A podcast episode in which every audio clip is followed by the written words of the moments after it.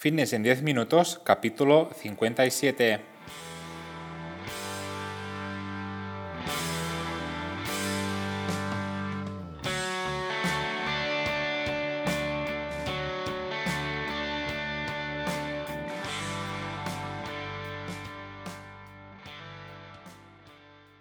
Bienvenidos un día más, un episodio más a Fitness en 10 minutos capítulo número 57 del lunes 15 de febrero de 2021.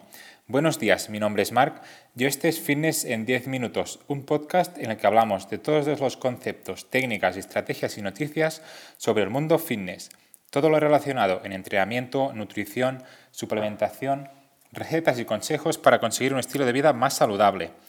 Hoy un programa que voy a dedicar a todas aquellas personas que utilizan regularmente la suplementación de cafeína en sus entrenamientos. Y os vais a preguntar por qué.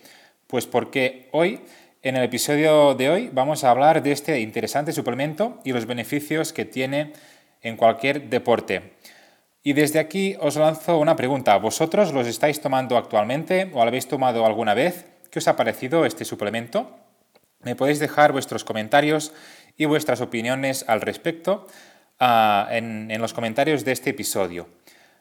Hoy un programa muy interesante en el que vamos a comprobar si realmente tomar cafeína como suplemento antes del entrenamiento puede llegar a tener mejoras en las ganancias musculares. Antes de nada, os quiero lanzar la pregunta, ¿creéis que es así? ¿Realmente la cafeína puede mejorar el aumento de masa muscular realizando un correcto entrenamiento, una buena alimentación y un buen descanso?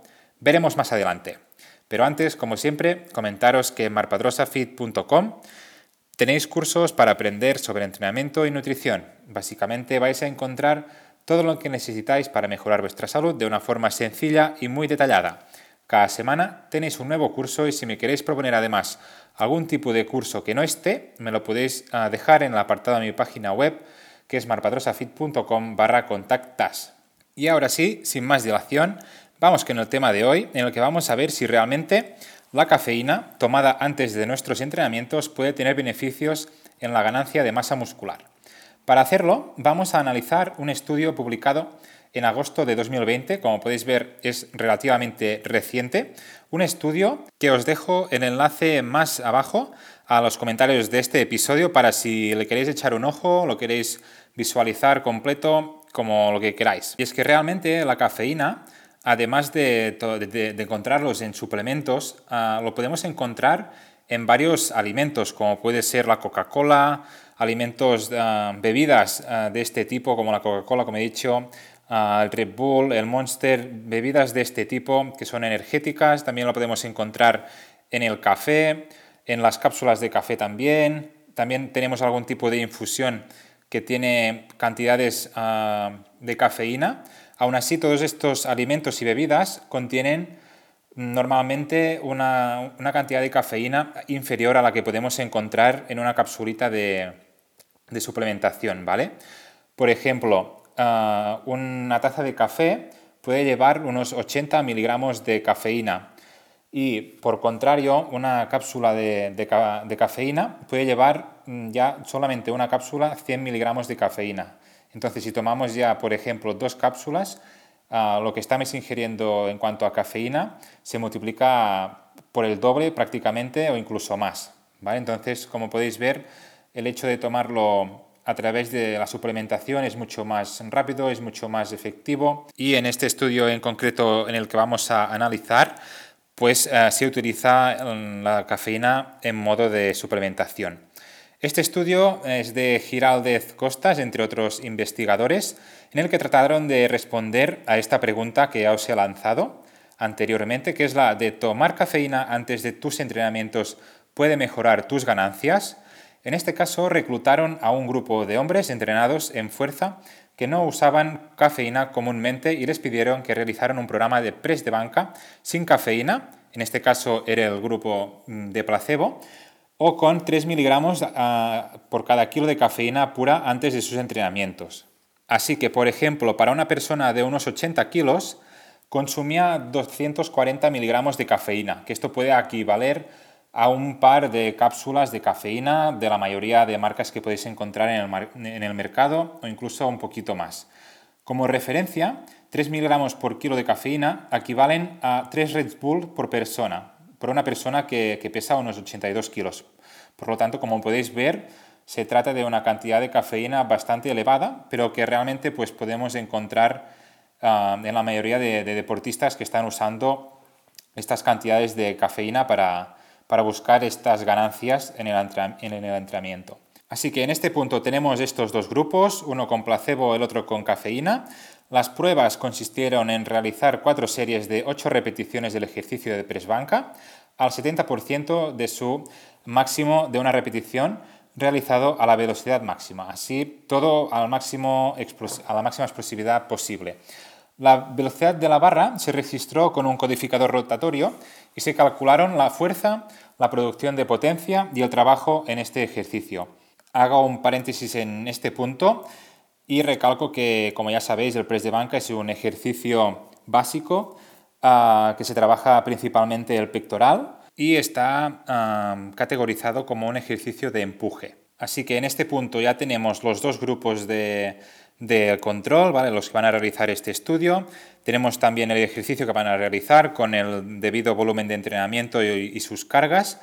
Y una vez realizado todas estas pruebas, pues ah, observaron que la cafeína aumentó la velocidad media de la barra, la velocidad máxima de la barra, la fuerza media, la producción de potencia media y la producción de potencia máxima en comparación con el grupo que no usó cafeína, es decir, el grupo con placebo. El trabajo total realizado en el ensayo de cafeína fue superior al ensayo del placebo. Así que como podemos ver, el grupo que consumió cafeína también obtuvo mayores beneficios en cuanto al volumen de entrenamiento. Estos resultados nos sugieren que la ingesta de 3 miligramos por kilo de cafeína antes de un entrenamiento de fuerza basado en la velocidad aumentó el rendimiento muscular y el trabajo total realizado durante toda la sesión de entrenamiento. Por lo tanto, la cafeína puede considerarse una estrategia eficaz para mejorar el rendimiento muscular durante las sesiones de entrenamiento de press de banca. En este caso se centra principalmente en el entrenamiento de press de banca porque es el ejercicio que se utilizó para este estudio. Aún así, esto también es utilizable y para, para todos los ejercicios que podemos trabajar en el gimnasio. Ya puede ser un squat, ya puede ser una prensa, ya puede ser una extensión de cuádriceps, lo que nosotros queramos. La cafeína puede tener efectos beneficiosos en este caso en el rendimiento muscular. Además, este estudio respalda la literatura general de que la cafeína es principalmente una ayuda motivacional y no tiene mucho efecto en su físico o ganancias de fuerza a largo plazo. ¿Qué queremos decir con esto? Pues que la cafeína, ah, el hecho de, hacer aumentar nuestra motivación, hace que tengamos pues, mejores, mejor rendimiento en estas sesiones de fuerza y en este caso de, de realizar el ejercicio de press de banca. Las dosis lo suficientemente altas como para tener efectos físicos significativos a menudo llegan a conllevar pues, efectos secundarios que pueden incluir trastornos como la ansiedad, ah, trastornos del sueño y además inducen tolerancia, por lo que también es recomendable hacer descansos de, este suplemento.